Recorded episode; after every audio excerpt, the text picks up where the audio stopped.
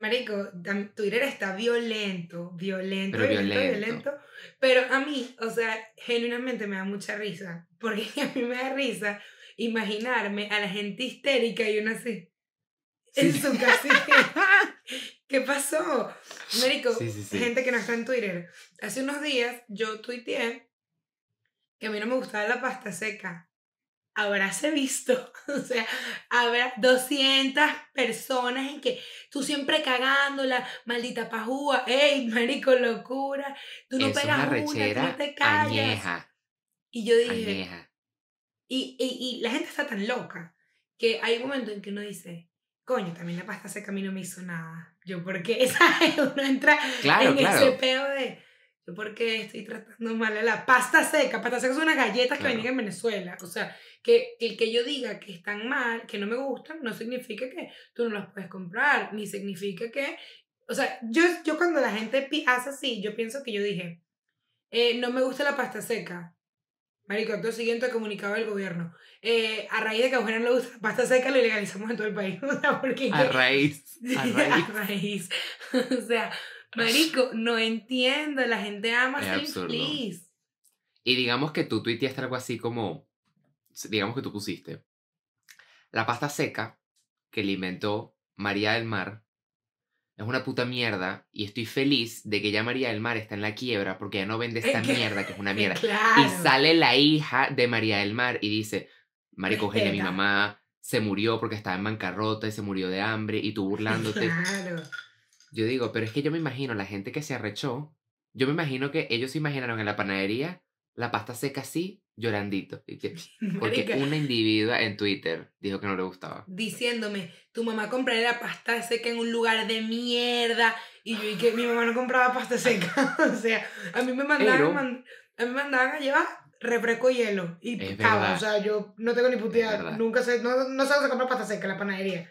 Y la Puta, gente que sabe eso son los fieles. La gente que sabe que tú nada más llevas Coca-Cola porque era lo más obvio. Pero yo siempre he dicho, la gente que te busca peo en Twitter por la mínima cosa es gente que por X, oye, te tiene arrechera "Obvio". por, por quién tú eres, por cómo te expresas, por quién tú eres, por cómo te expresas, por cómo te ves, lo que sea, y va a agarrarse de lo mínimo para lanzarte hate.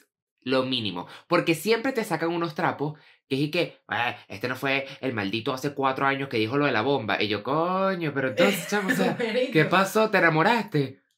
De Verga. verdad, o sea, yo eh, creo, no me acuerdo quién dijo eso una vez. Marico, si tú estás haciendo las vainas bien, es porque alguien te tiene que odiar. Eso es así. O sea, si tú estás haciendo las vainas bien, 100%. alguien, si tú estás haciendo, no, si tú haces algo, algo relevante, alguien te va a odiar. Exacto. Punto. Y si no, Exacto. siempre recordamos a la pobre Greta, pobre Greta, de verdad. Pobre que Gretica, la vale. odian por querer que no Man, sé de qué me esto planeta. hablamos el primer capítulo, nuestro primer capítulo Y seguimos Hate, y firmes. hablamos de... Ey, capítulo, este es el capítulo cuarenta y pico, y aquí seguimos, chama. Firme como soldado. una lástima a la pobre Greta, huevón. Claro. Este, no, y por ejemplo, yo tuiteé una vaina que la puse en Twitter, en Instagram y en TikTok. Y solo hubo problemas en Twitter.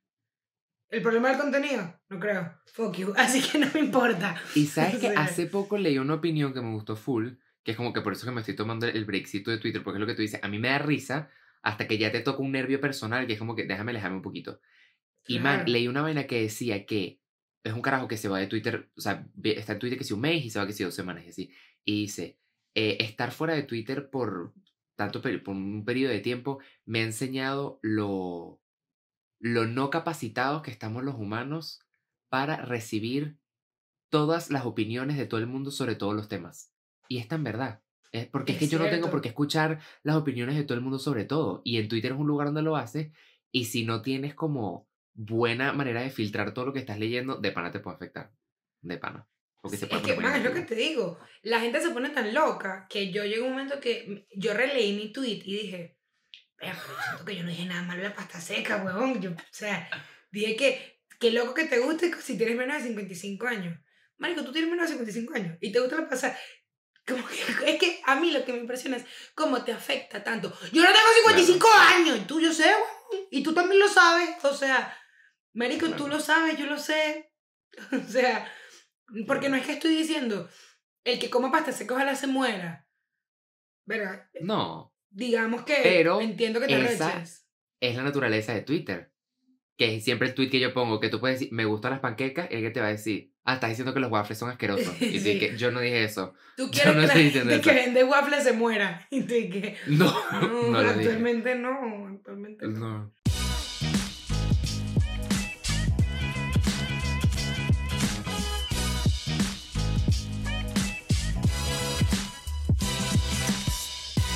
Hola, hola, bienvenidos a otro episodio. Yo soy Santiago Yo soy Eugenia.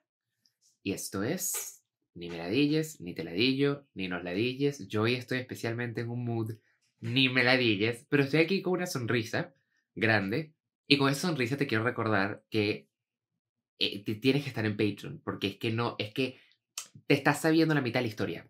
Y así no está cool, porque cuando vayas a hablar con alguien, va a llegar un momento que te vas a tener que callar. Y esa gente va a seguir hablando y Imagínate tú. Imagínate tú. Que tú eso, te no quedes, o, o por ejemplo, que eches un cuento y lo hayamos escogido y no lo hayas escuchado. Y esté en Patreon la gente diciendo, ¿quién es Mariana? Tu Ajá. Mariana allá en Nadie la parada sabe. del autobús. Mientras la gente Sola. está... íngrima. Es chivo. Mereces, no te hagas eso a ti mismo y, y suscríbete. La gente que está ahí está tripeando, como no tienes idea. Los comentarios están.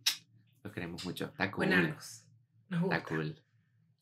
Está muy rico todo. Dale like y suscríbete también. Aprovecha esto. Cada vez que nosotros lo hacemos al principio, tú tienes que valorar. Porque a nosotros se nos olvida siempre. Entonces, cuando hagamos esto, dices, coño, déjame resuscribirme.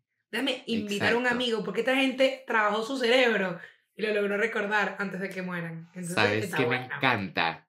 Cuando la ¿Qué? gente te manda screenshots de algo en YouTube del, y nos sale el botón de suscrito y, y te pone, los amo y yo, ¿me amas? ¿O eres un hombre mentiroso? Mira, hubo una chama que me mandó, que me mandó y que mi mamá los ama y tal, y la mamá Ah. muerta de la risa en la cocina, y yo, Dios bendiga a tu mamá, Dios bendiga a tu núcleo familiar, pero dile a tu mamá que apriete ese botón, dile a tu mamá que apriete ese botón, ¿qué pasa? Me acuerdo. Y la señora feliz en su cocina, y yo viendo lo tengo Contenta, así, contenta, ¿por qué no le da contenta. like? ¿Por qué no te suscribes, señora? contenta. Que por cierto, otros comentarios que recibimos, yo quiero aclarar esto. Bueno, primero, yo, como lo estoy pidiendo con la vida, yo estoy en pijama. Yo le estoy dando pijama, pero con joyería. Entonces estoy dando como, un- Bebé. como un casual chick stay home. Y otra cosa que quiero aclarar es, lo que ustedes ven aquí es el reflejo de la luz. En mi tabique, o como se llama esto. Yo no tengo Tabique. un moco. Me comentan demasiado que tengo un moco. Y les explico, es imposible que yo tenga el mismo moco por 10 meses que hemos hecho este podcast. No, aquí no hay moco, no hay moco. Yo me soplo la nariz, yo, yo- no hay moco, es la luz. Entonces, Pero aquí que tiene la nariz muy blanca. Que tienes la nariz No muy sé. blanca. Es, o sea, yo creo que es como un rebote entre el huesito, el, el hueco de la nariz y los pelitos. Y la gente cree que es un moco. Mi hermana me escribió el otro día y que, que bolas que tuviste un moco todo este episodio. Y yo, bueno, chica, pero tú eres bruta. Me arreché con ella porque le tengo confianza. Ey, respeta a Verónica. Verónica A es mi amiga sí. de Twitter. Yo antes no sabía que ella estaba en Twitter y yo le- ella es mi amiga. Y Ah, cada vez que veo su foto digo, Verónica tiene un mamá de alias Santiago. En tu, man, todo el mundo lo dice, que soy yo con No, es largo. impresionante. Es impresionante. Es muy impresionante. De verdad, es... es- Mm, Si quieren conseguir a Verónica, consíganla por ahí. Que en Twitter no la van a poder conseguir, creo. A No menos que la busquen conseguir. con... No, es que tiene un alias por un, un tema familiar de gente que está loquita Ay, no, y pero de tuvimos que recular, loca, la gente tronada, la gente tronada. ¿Sabes esa gente que, que te odia y vive metida en tus redes sociales y te sigue, te deja de seguir, te bloquea, te desbloquea? Internate, de verdad, pobrecita. A mí de verdad, o sea, a mí de verdad me impresiona cuando la gente eh, toma, o sea, toma tanto tiempo en alguien que odias. O sea, realmente. Porque yo hay Odiar a gente que, por ejemplo, estoqueo, tiempo. a- estoqueo a gente que me da cringe. O sea, como que, por ejemplo, gente de TikTok que digo, ay, santo, ¿qué está haciendo? Ya, pero como que no es este peo de ir, marico, ponerte mis tweets a responder. Ah, porque el carajo, un carajo de los que me lanzó hate, agarró como cuatro tweets míos y yo, papá, tú estás loco, o sea, te desocupado. Sí, y es como, una, es como la tarea del día. Entonces ya tú vas escribiendo y él va sacando. Boom, boom, boom. Ajá, exacto. Y yo así, mi, mi, mi, ñumiendo, Y tú relajada. ñumiendo, y tú llorando. Tengo que grabar con Santiago. Nosotros aquí tranquilitos. Es más, el teléfono ahorita en modo avión. Y esa gente. Mala, gente fea. Triste. Pero Pero, de bueno. Santiago, ¿de qué vamos a hablar hoy? Hoy les traemos una, una temática que a mí a veces me cuesta, porque a mí me cuesta entender que yo soy un adulto. Hasta el sol de hoy. Yo no soy un adulto. Yo soy embarazo precoz hasta que me muera. Pero en los ojos del Estado eres. Y eso duele. Porque te otorga responsabilidades de adulta que para las que yo no estoy preparado. Entonces hoy les traemos las aspiraciones que nosotros teníamos de niños o cuando éramos grandes y ese choque con la realidad de que creciste y dijiste, vamos para atrás, vamos para atrás porque es que yo no estoy pudiendo, yo no me anoté para esto. Yo ¿Sabes no... qué? ¿Sabes qué es muy heavy? Cuando alguien te manda y que, ay, puedes responder este survey y tal, este cuestionario. ¡Ah! Encuesta, marico, y una dice 25 plus. Y yo, no, yo no soy el No. último umbral. no sé, No. Plus, Yo- un insulto. Ponme 25 Marico, 27, pana. 25 en adelante, así, cara de palo. O sea, o eres antaño y yo así. Pero, o sea, mira, esto es una cosa que yo veo demasiado en encuestas y de verdad, yo no sé, o sea, mm, yo no quiero juzgar, pero en, en mi universidad me dieron clases de cómo hacer una encuesta. Y si tú en algo de comunicación, te lo vienen a hacer. Si tú pones de 17, no, de 18 a 20, y el siguiente es de 20 a 22, y si yo tengo 20, hay que poner de 20. Y a mí me parece tan obvio. Y, marico, yo lo he Claro. visto en vainas de empresas, yo lo he visto en, Sí, en vainas grandes, que tú dices, como, ajá. Entonces yo tengo 20, bueno, depende, 20 más 6 más 6. No, marico, tú pones de 21 en Exacto. adelante. Por favor, no hagas eso en tu tesis. En la tesis que vas a sacar 20 en esa universidad tuya, coño, man, por favor, no hagas eso. man, es que hay momentos de la vida que te hacen sentir viejo. En estos días estábamos en una fiesta del trabajo, de mi compañía, y tenemos un compañero de trabajo que es súper pana, pero es súper joven en el sentido que literalmente tiene que decir dos años menos que yo. Pero dos años en número no parecen mucho, pero en experiencia y cultura En son gerencia, en generación, más que... Exacto. Y llegó un momento de que era una fiesta como ochentosa, noventosa, entonces lo- el DJ tal se pone a bailar la canción del Titanic. Y empieza la flautica, digo yo que es una flauta, del Titanic al principio. Y claro, todo el mundo sabe que es el Titanic. Y él se botea y dice, ¡Ah! El Rey León. Y todo así. Y que perdona. Y él con su coño moreno y que Titanic. O sea, él sabe que es el Titanic, pero esa no es la canción del Claro, Titanic. pero- Y yo, y yo, no, mi rey, no. De aquí. No, yo, aquí. Yo no soy la persona más vieja de la habitación. No soy. No, Yo el fin pasado estábamos a la, estaba con la gente de improvisto y yo soy la menor. O sea, de hecho ellos juegan como que yo soy la chiquita, pues la, la, la Mm. pequeña niña. Y ay, mi millennial, todo es como que yo soy, porque además yo siento que nosotros dos, a pesar de ser entre millennials y Gen Z, nosotros somos full, o sea, por consumir tanto internet y tal, somos bastante como enterados del Gen Z y entendemos muchas vainas, ¿no? Sí.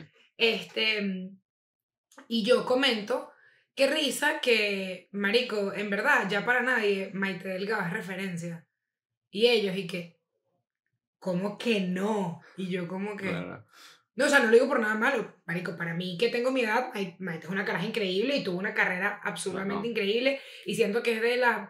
se- Ese, ese, esas más ramas de famosos famosos trasnochados, ella es una, marico, firme como soldado que se, o sea, se reinventó y hizo una cosa rechísima, cool. Pero ya no es el icono cultural porque la gente envejeció, pues, y ya nadie... Marico, si tú tienes 15 años, tú nunca viste a Maite en el... En el en, no sé, o sea, capaz sí, pero es en, en verdad, mi Venezuela, por ejemplo. así, es verdad. es Tú verdad. nunca la viste. ¿Cuánto tiempo tiene esa caraja en Aruba? O sea, esa caraja tiene, no sé, 8 años en Aruba. Y si tú, y el Miss Venezuela no es referencia para la en gente que Aruba. tiene. Sí, creo que sí. Estoy casi segura que sí. Qué random. Sí, pero la mamá amiga también vive en Aruba full tiempo. Como que hay como un núcleo ahí que la gente que vive en Aruba. Este, mm, pero, man, eso no es referencia. O sea, simplemente no es referencia. Claro. Es como lo de Mean Girls. Man, Mean Girls no es referencia para mucha gente. O sea, y es una realidad, man. Y ellos Es me decían lo de. Maite, por Dios, Eugenia, si Maite es la presentadora más importante. Digo, man, nadie sabe quién es Daniel Sarcos. A menos de que tenga. Nosotros somos como la última oleada de gente que sabe quién es Manuel Sarco. Eh, Manuel Sarco, yo. Daniel, Daniel Sarco. Y no por Y yo nada sigo, porque- yo sigo, yo y que claro, claro que sí. ¿Cómo no? Manuel Sarco. Y no por nada malo, sino que, marico, las generaciones cambian. Igual mi mamá Claro. me dice, eh, Frank Quintero. Frank Quintero era un músico venezolano. Marico, y yo supe quién era Frank Quintero porque le da clase a mi primita en un colegio. Y mi mamá dice, Claro. Frank Quintero le da clase y que se llama el señor así que te toca un, toca un instrumento. Bueno, como no sé si tú ves la serie The Umbrella Academy, ¿o no? bueno, es una serie de Netflix muy buena que en esta temporada, la última que salió, sale una actriz, y capaz, te voy a decir el nombre, eso la conoce, Génesis Rodríguez. No. Ok. Y yo, y yo decía, yo la vi y para mí era una persona como de corriente. Y Ok. yo, yo soy la del tipo de personas que ve series buscando los personajes en Google. Y resulta que Génesis Rodríguez es hija del Puma y es media hermana de las Morillo. Entonces, mis papás pasan por el televisor. y ¿Quiénes son las "Ay, mira, Morillo? está aquí". Las hijas de Lila Morillo, el Puma. ¿No sabes quién es Lila Morillo? O la sea, una piedra el un Puma. cocotero. Bueno, él se no casó con No. una, una señora que es como, no quiero decir india, pero ella tiene como, como por ahí, corríjanme. Lila Ah, Morillo. sé quién es Lila Morillo, Ella. sí sé quién es. Y ella, ella es la que sale en el video aquel cantando el himno de Estados Unidos con el himno de Venezuela cuando eran las elecciones con Trump. Ah, tiene una pollinita. Claro, claro, sí sé quién es, sí sé quién es. Y ella tuvo hijos con el Puma y luego el Puma se casa con otra mujer y tiene esta chama que se llama Genesis Rodríguez. Y yo, ¿qué, qué puta idea? ¿Por qué voy a saber yo de los hijos del Puma? Y mi papá pasa por el televisor y así que, Genesis. Y yo, marico, porque esta caraja es conocida. Y tipo es así como que es famosa. Y claro, o sea, la hija del Puma. Y yo, ¿el Who? O sea, sé quién es el Puma. Pero no es de mi generación, pues. A mi generación no creo que le importe mucho el Puma. Bueno, bueno de, de dato curioso, hay una calle en Doral que se llama El Puma, creo que es la 107 o la 41. Si vives en Miami, sépase que esa calle se llama El Puma. Él sale en la familia del futuro. ¿Qué hace? ¿Tú te acuerdas? Pero creo que en la versión de español. ¿Tú te acuerdas cuando el, el catirito lo llevan al futuro por primera vez y conoce a toda la familia? Y hay como un, un, un supercut de como que él conociendo a todos los, los, los, los integrantes de la familia. Pero no dicen quién es él en el futuro. Entonces, la imagen que ponen de él dice, entonces, eh, Franny o Fanny se casó con José Luis Rodríguez, el Puma, y ponen una foto del Puma. Y creo que es la versión en español nada más. Creo que la de inglés tiene otra persona. Porque no me haría sentido que Claro. pongan en la versión de inglés al Puma. Creo que en la versión latinoamericana. Pero sí, man, sale. Esa fue mi introducción al Puma, confieso. Yo no sé quién era el Puma antes. Te queremos, Puma. Y dato Beso. random curioso entre actrices random curiosas. En la serie de Selena de. La serie de Selena de Netflix. eh, Yolanda Saldívar es venezolana. La, que, la actriz que hace de Yolanda Saldívar es venezolana. Esa serie fue buena. Eh, yo creo que, o sea, depende mucho. A ver, está, a mí me gustó eh, porque yo amo a Selena. Pero si eres un true fan de Selena, tú sabes que Selena fue, o sea, como que tuvo como, fue como más intenso todo. O sea, lo- Ok. la mostraron como muy, eh, una teen, no, sí, era, no, era como muy mm, serie juvenil. Y Ah, siento que ok, hubo como ya. momentos mucho más dramáticos. Selena era una caraja como distinta, o sea, como mucho más arrecha. eh, la relación con el papá era mucho más intensa, la relación con el hermano. O sea, si tú Ok. sabes de la historia de la vida de Selena, tú sabes que hubo, hubo más intensa. Pero si no sabes nada de Selena, me parece que es una burda buena referencia. Hacen referencias a vainas muy ciertas Ok. Y está de pena. Pero a mí me pareció muy... Y le- coño, el soundtrack, esa caraja que eligieron, no me acuerdo cómo se llama, canta como una diosa. Pero coño, Ella saber que... es. Ella es la de el manual de supervivencia escolar de Ned, Susie Crabgrass, de la que él está enamorado toda la serie. Ajá. ¡Mierda! Sí. Qué bolas. Pero bueno, que me parece burda de hecho que sea venezolana la Yolanda Saldívar. Sí. Es burda de Qué cool. cool. Este... Qué cool eso. Pero vamos a entrar en tópico ya que tenemos 20 minutos hablando ¡Huevonadas! Pero yo te quería preguntar para empezar, ¿qué querías hacer tú cuando, era, cuando fueses grande? Y es que sé que va a ser una huevonada, que si manejadora, manejadora, conductora de camiones de Coca-Cola, no hay nada así. Fijo. Pintora. ¿Qué? Pintora. No, vete a la mierda, ven. Vete a la mierda. Pintora. Pintora. Pintora. Y yo es que decía, yo quiero ser pintora como Picasso. Así, pintora como Picasso.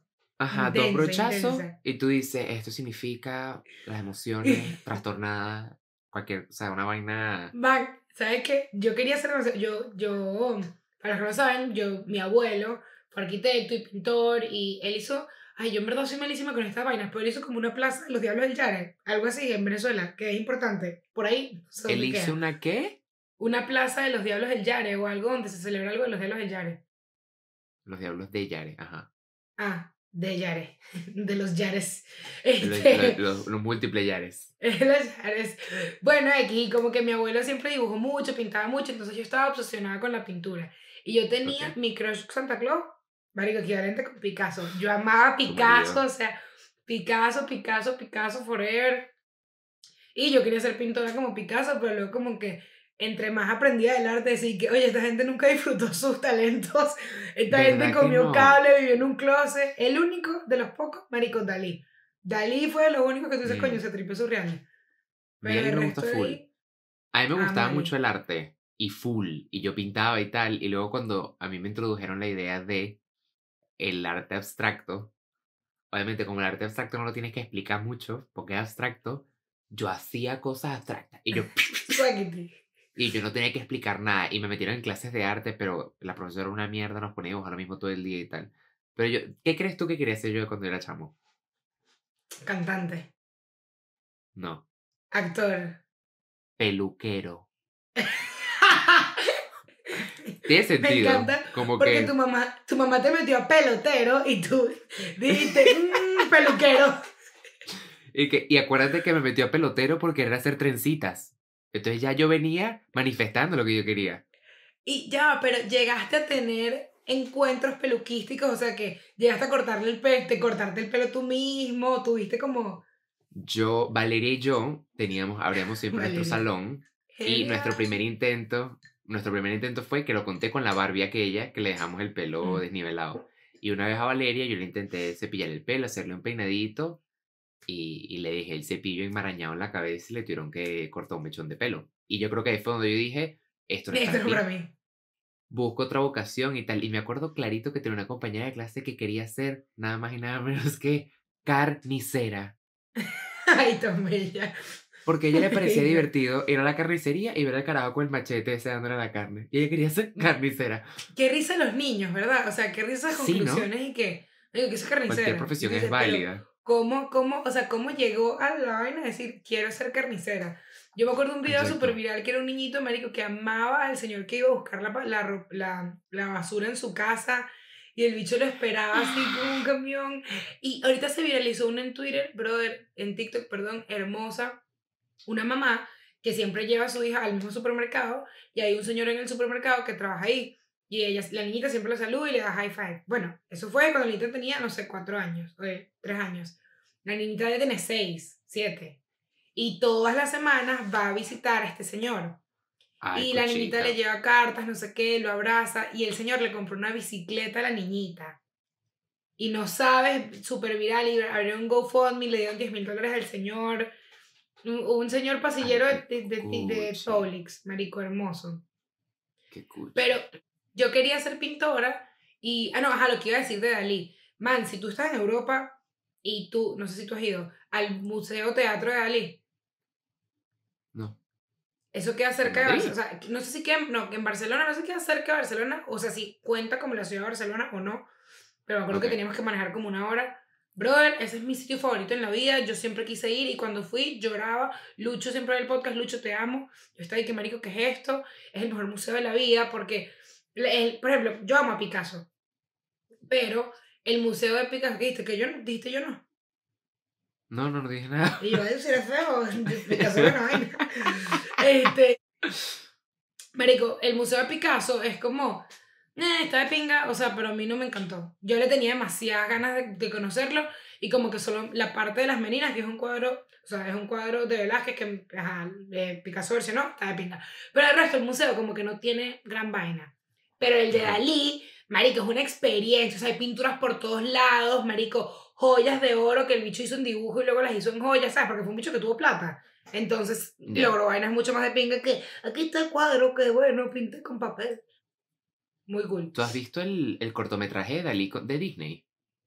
Increíble. Es arrecho. Yo lo descubrí en la universidad porque ni sabía que existía y es muy, muy de pinga. Esa gente consumía tantas drogas, ¿verdad?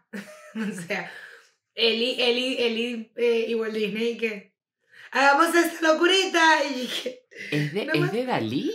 ¿El documental o de Picasso? Ahorita que me pongo a pensar. es de Dalí. Porque Dalí Sí, y ¿no? Walt Disney tuvieron muchos trabajos juntos, eran amiguitos. Pregunta, pregunta importante, quiero saber si tú eres de las mías.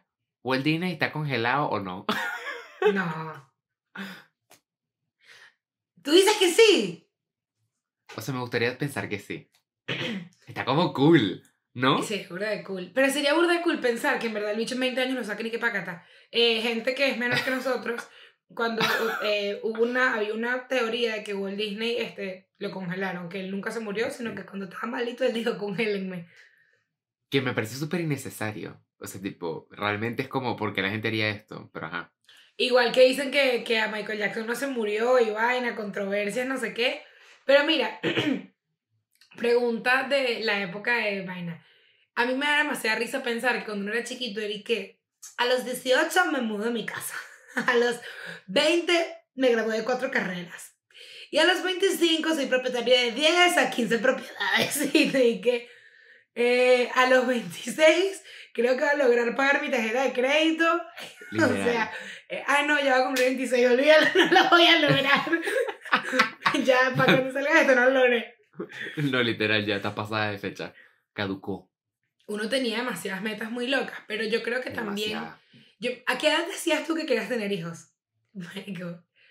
Yo siempre, mira, cuando yo tenía como 18, yo siempre decía la edad perfecta, porque yo siempre pensaba que, o sea, mi mamá empezó a tener hijos a los 30, y dije, coño, a los 30 me parece un poco tarde. Yo creo que a los 20, y yo, y yo puse a pensar y decía, yo creo que a los 27 es edad perfecta.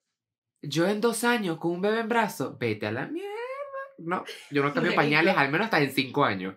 Yo me acuerdo que yo literalmente decía que como a los 25 me caso, 24, 25 me caso.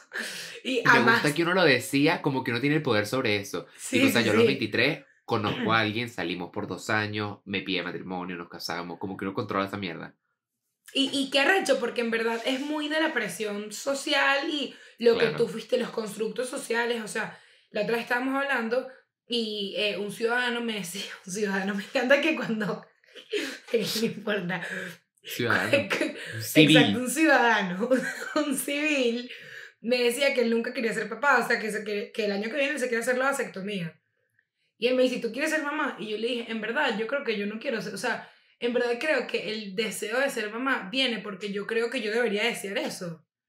Ajá. O sea, como que toda tu vida te, bueno, nace, nace, muere, nace, tiene un hijo y te muere, o sea, es como que... Nace carrera, casa, bebé, perro, te muere, ¿sabes? Y es arrecho eso, porque yo me acuerdo, yo decía que como a los 27 ya con hijos, porque que iba, no iba a ser vieja. Dije, a mí ahorita alguien de 40 me parece un carajito. o sea, lo, alguien se Uy. mueve a los 40 y digo, se muere un carajito. Un carajito, huevón, para morirse un carajito. Y pasé para gran vaina. Porque además la gente lanza que, no, este, pero cuando tu hijo tenga, eh, ponte, si tienes tus hijos a los 32, cuando tu hijo tenga 10 años va a tener 42 y yo, no carajita. o sea, Jovencita. claro, y luego tenga 20, 52. Pepa, cuando tenga 30, 62, me parece perfecto. Literal, pero es una cifra. Claro. Y ya te disfrutas, o sea, con tus hijos más ya grandes, pues que no tienen que tener un cuidado tan detrás de ellos, unos años donde ya tengas, primero, mucho más dinero, porque tienes muchos más años trabajando, eh, eres un poco más sabia, no, e- no eres joven y despilfarras, etcétera, y tal. Pero ¿cuándo te diste cuenta tú?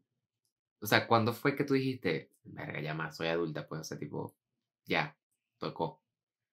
Verga, cuando me di cuenta que era adulta. Este. mm, Un paso importante que parece pendejada. En Estados Unidos, cuando tú eres menor de edad, tu licencia es vertical. Y cuando eres mayor de edad, se vuelve horizontal. Y cuando tú llegas a la vaina horizontal, tú dices, después de esta no hay otra, pues. o sea, No, ya después de esta, no hay más. Eso me Claro. pareció una vez que eh, estaba rumbeando y viene un, un, un ciudadano. Eh, Hola ciudadano, ¿cómo estás? No sé qué y tal. Y él me dice, ¿tú no te acuerdas de mí? Y yo que, no. Y él me No. dice, yo fui tu campista. Y yo así, vete a la y ya mierda. estaba dentro de la discoteca. Vete a la mierda, vete a la mierda. Sí, ojalá te mueras. Tú de que, Marico. "Shh, no, no eres. Date Y la vuelta, en por favor". Venezuela, man, una niñita que yo recuerdo de campista, porque a él no lo recordaba, pero sabes, como que X. Pero hubo un, man, una niñita que en Venezuela, cuando me presenté stand- stand-up, Emily, te quiero mucho, Emily, y que yo la veo y se me, hace conocida y tal, y me comentó y me dijo, no, yo todo el mundo dijo que tú fuiste mi guía, y yo, ¿también tienes tú, Emily? Marico, es que sí, 18, 17, una vaina así. Y yo, ¿y qué? Y le dije, Marico, me acuerdo que le dije que estoy pasando malísimo. o sea, le dije, me cagaste el día, Emily. O sea, que tripeo, pero que mal tripeo, ¿sabes? Marico, y también me pasó con mis primitos. Mis, pri- mis primitos, que yo les digo primitos. Marico, tienen 16 y 19. Eso es mucho. Y cuando mi primito se compró un carro, yo y qué, no, no, no, tú no tienes edad para manejar. No. Cuando empieza la universidad ya es un coñazo porque siento que en nuestras cabezas la universidad es igual a adultez y es como, ya la universidad es como, pero yo también sentía que en la universidad uno iba a ser más adulto en el sentido de todo se ponía mucho más serio y realmente no, eres el mismo huevón. un pelado. Con un la responsabilidad que tiene es un grado mayor, pero eres un huevón. No, Totalmente. eres lo mismo, pues. ¿Qué cosas te hacen a ti decir, marico, soy un adulto? A mí me tocó full joven, porque como yo me fui para Estados Unidos solo. Claro. entonces, por ejemplo, yo me fui para Estados Unidos y yo el primer día apenas llegué, yo tenía que salir yo solo a comprar las cosas que necesitaba. Tenía que ir yo mismo al banco, tenía que ir yo a la oficina postal, tenía que yo mismo lavarme la ropa, tenía que cambiar eh, las sábanas y tal. Y que no es que por, por ser inútil, pero en Venezuela era costumbre que tuviésemos a una señora en la casa que nos ayudase con eso, usualmente de toda la vida. Y, y realmente yo lo sabía hacer y yo lo podía hacer, pero no era algo que estaba como dentro de mis tareas semanales. Entonces, que sí, eso, comprar comida, cocinar, salir, marico, ser adulto. Mucha gente va a, a encontrar esto cerca de su corazón. Ser adulto, salir en la mañana, volver al mediodía y darte cuenta de que no sacaste a descongelar nada para almorzar. Una flecha de corazón. Una flecha de corazón. mierda. Eh, eh, porque dices que pasta otra vez, pasta otra vez. Y te mamas tu pasta nada. otra vez. Y más nada, papá, o sea, te toca. Es arrecho. Marico, ¿sabes qué? Coño, ahorita dijiste algo y me recordé. Ajá, yo no sé si yo lo conté aquí. Cuando yo me mudé para acá, mi mamá me, mi papá me metió en su cuenta de, de Bank of America y tal. Sé que todo el mundo dice que Bank of America es el peor banco del mundo, pero yo nunca he tenido peor y bueno, es la que, el banco que tengo que quieres que te diga. X. Este, Marico, y mi mamá y mi papá me sacó una extensión de su tarjeta y era, me sacaron una tarjeta de crédito de 1500 dólares. Y yo, pepa. Que mi mamá dijo, bueno, ya estás llegando, no sé qué, como que para que tengas ahí un algo. Marico, yo me raspé esa tarjeta y yo que sí. Por cierto, la tarjeta ya está off para que se y mi mamá y que sí, ahorita la tienes Claro. que pagar. Y yo que Claro. me complica, ¿cómo, cómo, cómo, es- Sí, cómo que yo eso? pensé que ese dinero era, o sea, existía ya, pues, o sea, como que lo tengo que pagar, ¿no? O sea, lo que Es pasa es que ya no pasa, ya no pasa. Claro. ¿Qué es un crédito? Sí, la, la dañé. Y mi mamá y que, Claro. sí, ahorita tú tienes que pagar eso. Y yo estoy ahí que, no conecto, no conecto. Pues, ajá, ¿sabes qué cosa me hace darme cuenta que soy adulta? Marica, y esto capaz es una carajita de mi parte. Y a Camila a mí nos pasa. Cuando hay un cumpleaños de alguien de la familia y tú te das cuenta que tú tienes que llevar un regalo. o sea, que no lo compra tu mamá. Ajá. Como que... que no está resuelto. Sí, sí. Y marico, cumple un primito menor, ¿sabes? Un primito que tiene 5 años. Y yo mío, ¿y qué? ¿Y qué mami, qué, qué vamos a llevar? ¿Sabes? Como que... Y mi mamá, ¿y qué? No, yo le compré unas cositas, tú y Cami pueden, y yo, ¿y qué? No, no, como así? O sea, no, no venimos como el núcleo familiar, que, Claro. que la mamá con sus hijos, pues. También me hizo sentir adulta cuando me di cuenta, ajá, cuando mi, mi Sabina, mi amiga, se casó en Caracas, este, mis otras amigas estaban hablando de cuánto se da de regalo de bodas. Y yo como que, Ok. No tengo ni puta idea. O sea, me hizo regalar mi mamá, pues, mi mamá. Yo, esa fue mi primera vez dando un regalo de boda. Claro.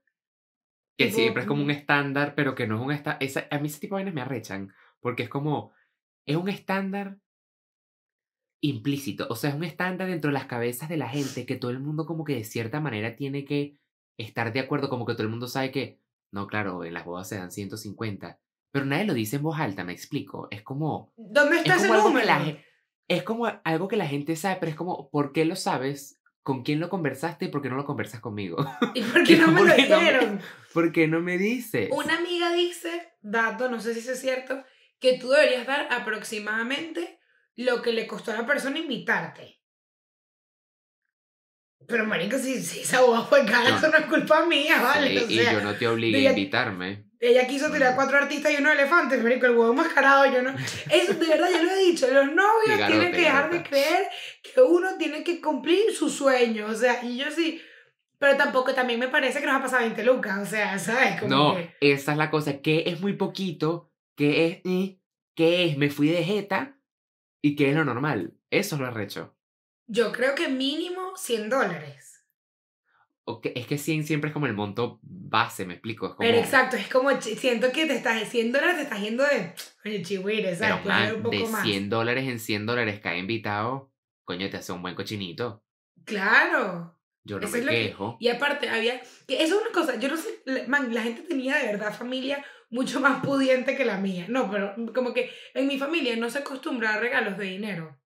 En la mía tampoco. Nadie, o sea, como que... Y yo me acuerdo que era gente que... Mi abuelo me regaló 500 dólares en mi comunión. Y yo era que...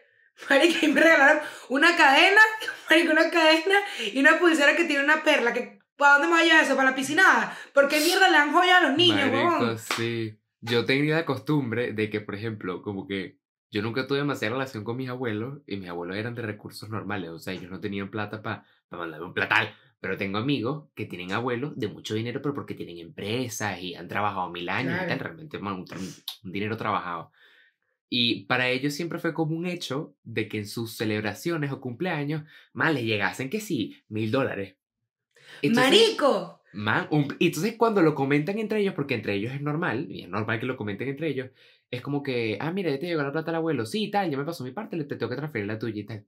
Y dije, Marico, mierda. Mi abuelo, marico, yo de pana nunca he tenido familia que me regale dinero, pero eso escúchame jamás. Y ya va, Claro. y graduación de la universidad, a la gente le dan un billetal, pues, o sea, Ey, marico, yo he conocido gente que, ey. no, marico, mi padrino me dio 3 mil dólares, y yo, ¿y qué? Marico, No, yo he visto mi padrino me mandó un carros- mensaje bellísimo, o sea, o sea, carros, relojes de Rolex, o sea, de miles de dólares, viajes y tal. Y me da risa porque yo, Santiago, quizás por la dinámica familiar, yo pensaba, ¿cómo yo le voy a pedir un regalo a mi papá después de que me pagó la matrícula de esta universidad de mierda que fue más cara que el coño? O sea, tipo, yo con qué cara lo miro y le digo, ah, mira, me gradué que me vas a regalar. Marico, cuando ya me regalaste toda la universidad, no. No, En yo por la en mi- dinámica con mi papá, no. en mi familia sí nos damos burda de regalos, pero como que, marico, regalos demasiado chill, o sea, como... A mí me gusta más eso. A mí me gustan esos detallitos, esos regalos así cari porque Coño. esos regalos caros, Si me mucha das 3 mil dólares, no me voy a rechar contigo, pues. O sea, Patético, coño, sí, la verdad que te los acepto. Patética esa gente que cuando les regalan algo, el setup de la foto o el video es haciendo mucho enfoque en la marca. Porque ese es el tipo de gente que da regalos. A mí no me gusta que me regalos caros. ¿Por qué? Porque tengo la mala experiencia de que cuando me han dado regalos caros es con el, el mensaje detrás de, mira el platal que me gasté en esto. Y ahí me puede Mm. chupar 80 huevos cuánto te gastas en un regalo para mí. En el sentido de que si me compraste una vaina de mil, me pudiste haber comprado una vaina de 20. Y yo iba a estar igual de feliz. Pero tú y yo te gastaste esa plata. Sabes que yo con eso soy súper maniática. A mí no me gusta, por ejemplo, grabar algo en el carro y que se vea el logo del carro. No me gusta cuando la gente se ve el logo de la cartera. O sea, a mí, no sé, como que. Ojo, hay gente que no lo hace porque me mierda, sino que no están parando media bola y lo hacen y ya. Exacto. Pero a mí no me gusta. Igual que en mi familia jamás eh, eh, regalo en bolsa de la marca, jamás. Eso a mí no me gusta. Que el árbol esté lleno de, de bolsas de caras, o sea, como que chévere a la gente que le gusta, pero yo no sé, como que no. Y, y muchas veces en, en las tiendas te decían, ¿quieres que te lo forre? Y yo, no, no, tranquilo, o sea, yo prefiero, yo compro bolsa de un dólar en TJ Maxx y para adentro pueden haber 7 mil dólares, no importa, pero no me gusta árbol lleno de marcas, no me. Porque es como muy ostentoso. Y yo conozco No gente cercana que cuando da regalos deja el recibo adentro Qué feo. para que tú veas cuánto te gastaste. Y eso me parece patético. Porque de paso, otra cosa que te quería comentar es que cuando uno va creciendo, uno realmente se da cuenta de lo que vale el dinero y de lo difícil que es conseguir el dinero. Porque uno crece y también dependiendo de qué tantos privilegios pueda tener tu familia o no, ciertas cosas que tienes para ti son como un hecho. Es como, como, ok, sí, esto está aquí, pero yo no lo pagué ni me trabajé el dinero. Entonces tú no ves el proceso detrás de que, o sea, qué tuviste que hacer para conseguir esto. En cambio, cuando creces, es que, coño, por ejemplo, me quiero comprar esto, ok, es caro, trabajo, me lo gasto y luego ves lo efímero que se te fue el dinero por lo que trabajaste. Y por ejemplo, lo que contaste de la tarjeta de crédito, yo me acuerdo que cuando me mudé para Estados Unidos fui en la primera semana a Copy, no, no se llama Copy Max, no, Max algo. Eh, Office, Ah, eh, Office Max. pues, ajá. Office Depot y Office Max, eso. Ajá. Y fui con Valeria, que ya tenía un año vi- viviendo en Estados Unidos y que ella ya tenía experiencia en lo que es vivir solo con una tarjeta con, con dinero. Claro. Y yo me volé, Eugenia, en, su, en supplies para el, el, el curso que yo estaba haciendo. Marcadores, lapiceros, papel. 100 euros.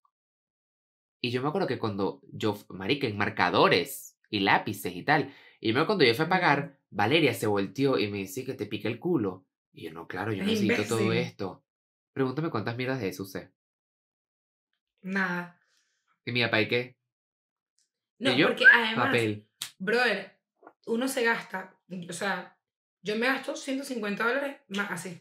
Contigo así, o sea, es que pones gasolina y ya, marico, pones gasolina y haces cuatro años más, marico, ya. Te gastaste 150 Sí, te dólares. O sea, literalmente lo del dinero es impresionante. Tú cuando te mudaste de, de, de, Venezuela, de Venezuela, ustedes se llevaron cosas de Venezuela, tipo muebles y eso. No. Nosotros tampoco. Nosotros no trajimos nada. O sea, nosotros trajimos, marico, las maletas y ya. Mm.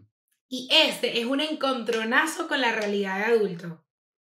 Marico, armar una cocina es un billetal, o sea, un billetal. Y, y compras vainas y vainas y vainas y vainas y te acuerdas que no tienes cuchara. Y vaina, vaina, vaina, vaina y te falta olla. O sea, eso a mí me pareció una vaina de, de la realidad que yo, yo soy que de adulta quiero ser minimalista. O sea, porque marico, qué cantidad de mierda armar una casa que cuando nosotros nos movemos para acá, este, como que, ¿sabes, marico? Obviamente nosotros empezamos poco a poco, teniendo muebles poco a poco y tal. Y Claro. familiares que venían a la casa eran como que, wow, ellos están... Eso pasa mucho si tú eres de Venezuela. La gente que vive en Venezuela piensa que los que están afuera están mal. Y los que viven afuera piensan que los venezolanos están mal. Yo no entiendo eso. Todos están como quieren estar y como pueden estar y ya. Entonces tenemos una tía que venía y que, wow, están súper apretados, de verdad, qué fuerte, qué fuerte. Porque, bueno, no teníamos 18 sofás aún, ¿entiendes?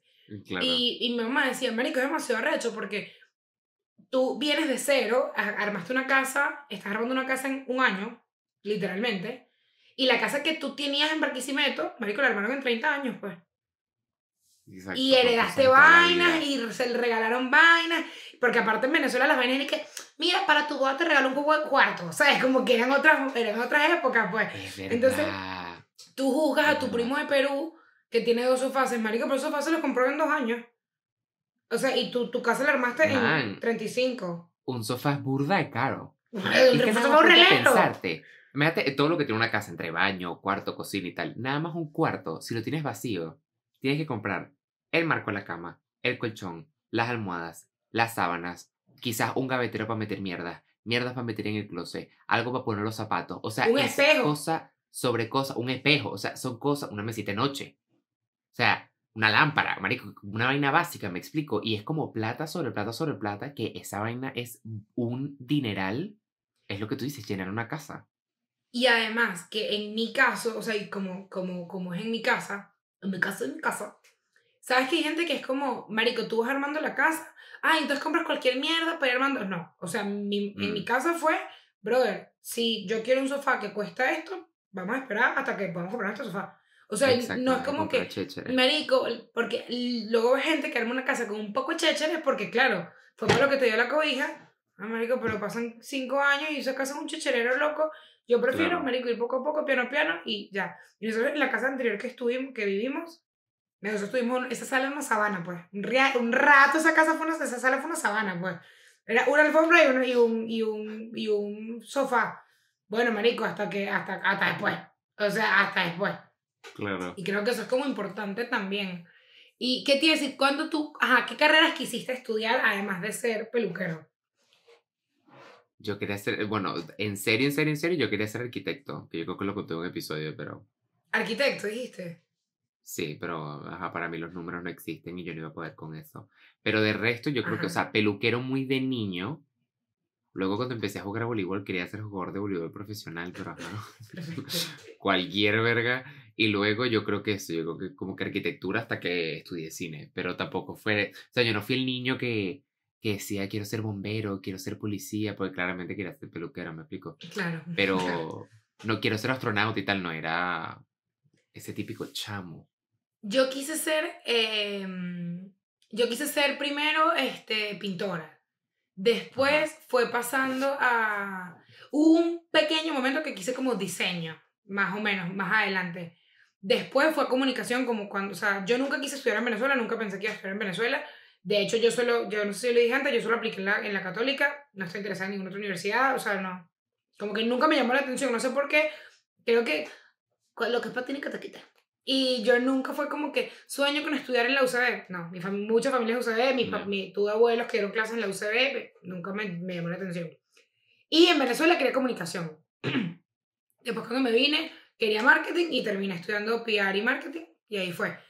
Pero, ¿qué carrera sientes que hubieses, que si no hubieses elegido cine, hubiese, dirías, coño, le metería? Eh, advertising o publicidad. Sí. Siento que le metería duro. Porque de hecho en nuestra, en mi universidad, había muchos que hacían double majoring en cine y en, y en marketing. Y me acuerdo que estábamos en una Ah, clase donde éramos, no sé, 25. Y de esos 25, 5 hacían double majoring y tal. Y vino un carajo a hablar, un profesional ahí. Y Double pregunté major es que estás haciendo dos carreras. Eso, exacto, dos carreras al mismo tiempo, en paralelo. Y el carajo estaba hablando y dice, ¿quiénes de aquí hacen publicidad de cine? Y cinco personas levantan la mano, claramente yo no era una de esas personas. Claro. Y el tipo con todo su papo moreno frente a todo el salón dice, ustedes cinco son las personas más inteligentes del salón porque eso es lo mejor que pueden hacer. Y yo con mi humilde título de cine, así que, que, y que, bueno, sé, ¿qué, qué hago? ¿Me lo meto por el culo? ¿Lo remojo en ¿Qué agua que caliente? ¿Qué quieres que haga?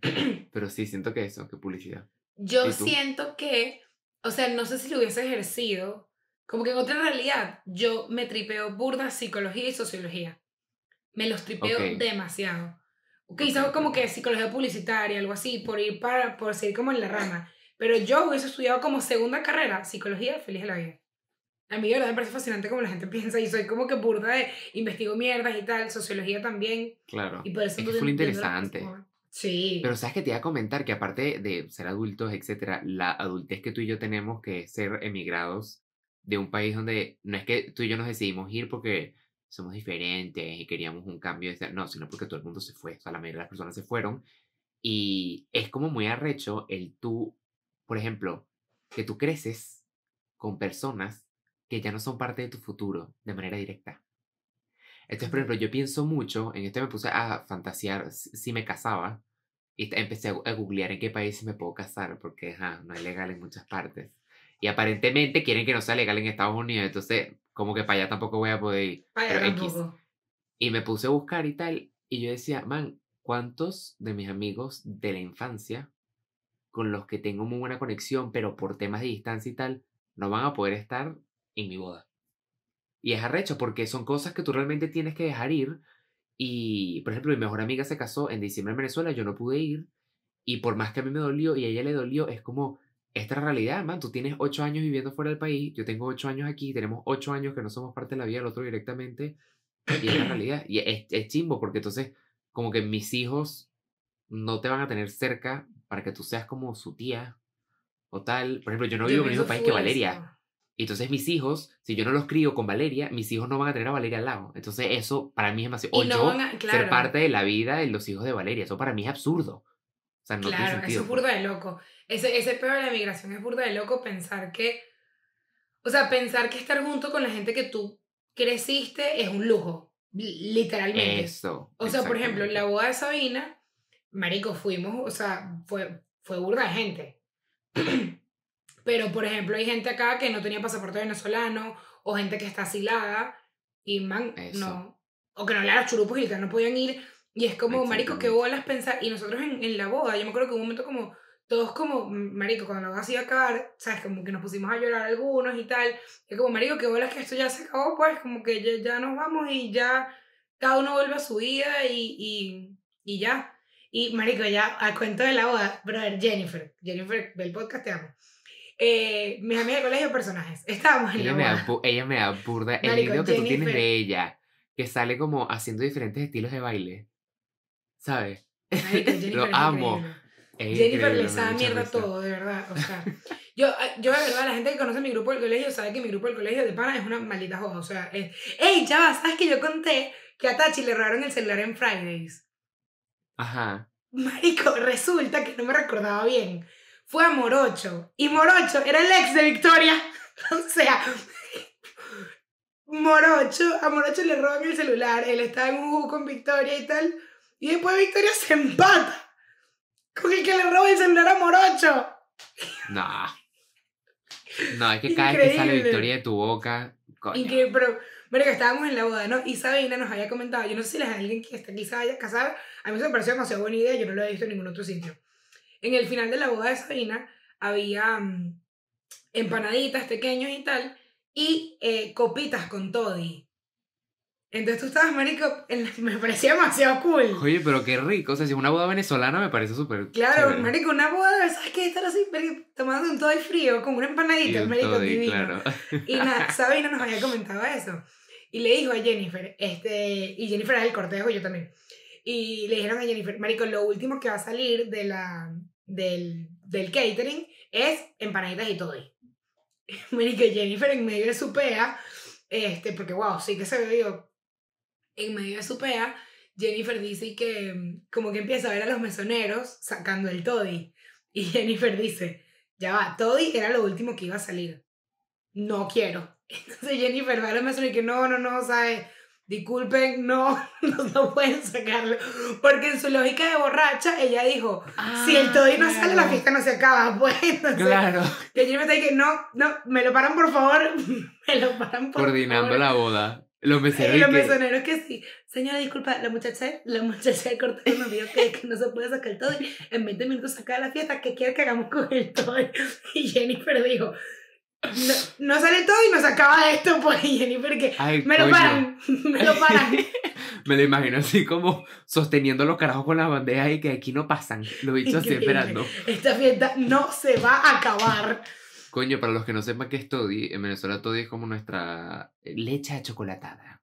Así sí, se como llama la marca Nesquik. O sea, el Nesquik, vaina. como en Nesquik, exacto. No, Qué rico. increíble, de verdad. Y también que se casara una amiga es una.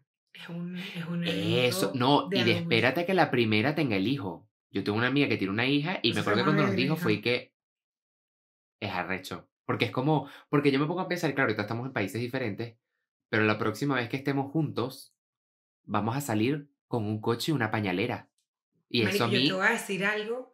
A mí, Santiago, todo el mundo que yo conozco se está comprometiendo, pero de verdad es una cantidad absurda. mi Instagram, todos los fines de semana hay un comprometido. Tipo, hay un Ujú. comprometido. O sea, sí, y, sí, y sí, sí, bueno, se presenta improviso otra vez y yo y que, no, porque tengo una boda. Y fui que, es una boda de una amiga mía. Otra boda de una amiga mía. Marico, es muy fuerte. Y el, en noviembre, o sea, Claro. tengo ya bodas de mis amigos y es como, y a mí me da risa cuando hablan como, por ejemplo, mi hermana. Mi hermana está casada, ¿no? Eh, y yo, mi esp- el esposo de mi hermana, es como que, que el esposo, o sea, son como novios, son como novios. Siempre se dice que, Claro, o sea, no son claro. como esposos, sino como espositos, ¿sabes? Claro, Como claro. no, marico, es que de verdad eso pega. Es arrecho. Sí, claro. Es como, no sé, te acuerdas de tantas cosas que, o sea, por ejemplo, hace nada nos estamos grabando bachillerato y ahorita coches, vestidos blancos, pañaleras, o sea, vamos a escribir los carajitos en el colegio, no sé, es como, siento que No, es una muy rápido. locura. Y ahí, y Sí. ahí, pero a mí me parece demasiado arrecho eh, darte cuenta, ahí como que me ayuda full a darme cuenta la cantidad de amigos que yo he conservado tanto tiempo. ¿Sabes? Tú dices, marico, Eso. qué coño, o sea, qué coño que yo soy amiga tuya desde que te vino la primera regla hasta que estás teniendo tu segundo hijo, qué coño. Es muy Claro. arrecho. Igual que el emigrar, la cantidad de amigos que, o sea, porque yo, yo siento que yo en verdad he tenido demasiada suerte con mis amigos al emigrar. O sea, yo tengo un núcleo de amigos, marico, sólido, grande, tan grande como el de Venezuela, tan, o sea, yo, yo llegué a un grupo demasiado cool, demasiado, demasiado cool. Mm. Que, fun fact, yo llegué a ese grupo por el chamo que me decía, R para ti. yo llegué a ese ¿No grupo. viste? ¿Viste que una chama española que ve el podcast comentó y dije que, eh, perdonen, os amo, como hablan aquí, eh, os amo Ay. mucho, pero les tengo una pregunta, ¿qué significa R para ti? y alguien le tuvo que Sí, explicar ni- y tal. Marico, Super bueno, demasiado cool. Cada vez que a mí, yo sé que alguien que no es de Venezuela nos ve, me emociona full. O Demasiado. sea, capaz es medio, medio indígena de mi parte, pero es como que tenemos internacional. o sea, como que. Sí. No, pero es, Es como cool porque no se relacionarán con demasiados chistes que sean muy venezolanos, pero que igual se lo logren tripear. A mí me parece súper cool. Me parece bien de Y sabes qué burda de, burda de cool, este, que lo noté el otro día y fue como que, man, qué arrecho. Eh, por ejemplo, tú ves Escuela de Nada y Escuela de Nada ha popularizado cosas que dicen. No son los primeros que la inventaron, no es que yo inventé ni meladilla, que Santiago lo inventó, no. Pero son frases que popularizaron. Por ejemplo, Machirulo es muy Escuela de Nada. Eh, Si Ujú. lo hagan, a alguien que decía si, si lo hagan, pero si lo hagan es muy de ellos. Y el otro día vi un tweet diciendo mm, besos escolares y yo dije, bro, hay quien diga besos escolares, pero es como, qué Claro. bolas pensar que tú, sin darte cuenta, estás generando una cosa que la gente utiliza. Y una chama me mandó una vez un screenshot hablando con sus amigas y me dijo, marica, todos hablamos como tú. Bro, y, y yo, o sea, hablando, como saben demasiadas cosas que yo digo. Y uno no se da cuenta de eso. Y marico, en verdad, o sea, es como pensar que un grupo de personas, marico, o sea, no es como que "Ah, somos base de la cultura, no, pero es arrecho pensar que popularizas de alguna manera una vaina burda tuya, pues. Claro, que tiene, o sea, que tienes esa influencia y que esa gente piensa lo suficiente bien de ti para adoptar ciertas características tuyas. Es, es como un halago, pues. Marico, yo nunca había escuchado marramucia hasta que tú lo dijiste, obviamente existía, pero... Y ahorita a veces lo veo en Twitter y yo como que... Las Puede que no sea por nosotros, pero es como que loco. Claro, claro, claro. ¿Sabes qué trend me parece burda de cool ahorita que estamos en esto? El de cuando me puteo a mí mismo, pienso que estoy puteando a, a ella. Y ponen una foto de ellos chiquitos. Man, ah, es bu- o sea, qué, por- qué en fuerte. es marico y de verdad. En TikTok es como que una caraja, ¿sabes? Dice que cuando me siento fea, gorda, me quiero matar, no sé qué, pienso que le estoy hablando a ella. Y por una foto de ella chiquita. Y me parece una manera, o sea, me parece un ejercicio burdo de cool. Como que decir, cada vez que te Sí. puteas a ti mismo, dime que estás puteando a, a Santiago el peluquero. Y a Eugenia la pintora. Hace poco alguien comentó que, ay, quiero saber cómo Santiago se hace el copete. Cada vez que el copete no me salga, no me puedo decir nada malo porque Santiago el peluquero se va a frustrar porque no le salieron las trencitas. Claro. El cepillo a Valeria en la cabeza. Marico, demostrar, demostrar tus talentos. Demostrar quién Claro. eres. Claro que sí. Mira, que te iba a preguntar, este... Nada, que me... Que, que me, que me recomiendes una, una canción para concluir este, este bello episodio de, de Risas. Realmente tengo que admitir que aunque yo tenga que grabar tarde, a mí esta hora donde hablamos y grabamos y tal me sirve demasiado como para fatal. Y empecé el episodio de muy mal humor porque había tenido un día de mierda y ahorita estoy de muy, muy buen humor. Así que si nosotros tripeamos, imagínense ustedes. Totalmente. ustedes. Divino. Este es demasiado mi happy para hoy? place. O sea, yo llego después del trabajo, Sí. vainas, después de CrossFit y es como que, ay, marico, vamos a chillar aquí. Y no se siente como, verga, tengo que sentarme a grabar. No, es como, vamos a sentarnos a grabar, ¿sabes? Es como, como de pinga. Se Es súper cool, es súper cool. Mi recomendación musical es La Luna de Anaquena. Anaquena, amamos a Anaquena. Y esta canción está... Marico, voy a repetir eso, tu maldita cara. Tu maldita cara. La Luna de Anaquena, que está... Sacaron varias canciones nuevas, pero esta... Te iba a preguntar si esa era de, la, de las nuevas. Me gusta Naquena, me gusta full. La verdad es que Nos tiene encanta Anaquena. muy buena. Yo les voy a recomendar, hace poco redescubrí un disco, un CD que salió... Man, ¿tú te acuerdas del, del álbum Talento de Barrio de Daddy Yankee? Claro. que icónico. Bueno, en ese mismo año salió el último álbum de los Black Eyed Peas. Y mi recomendación Buenazo. musical de la semana es Meet Me Halfway de los Black Eyed Peas. Man, Mierda, que buena. Yo no he conocido a ninguna persona que diga, man, esa canción, qué carajo. Todo el mundo, o sea, y si te conozco, la que Bueno. no quiero nada que contigo. Esa está verdad. Es Muy sencillo.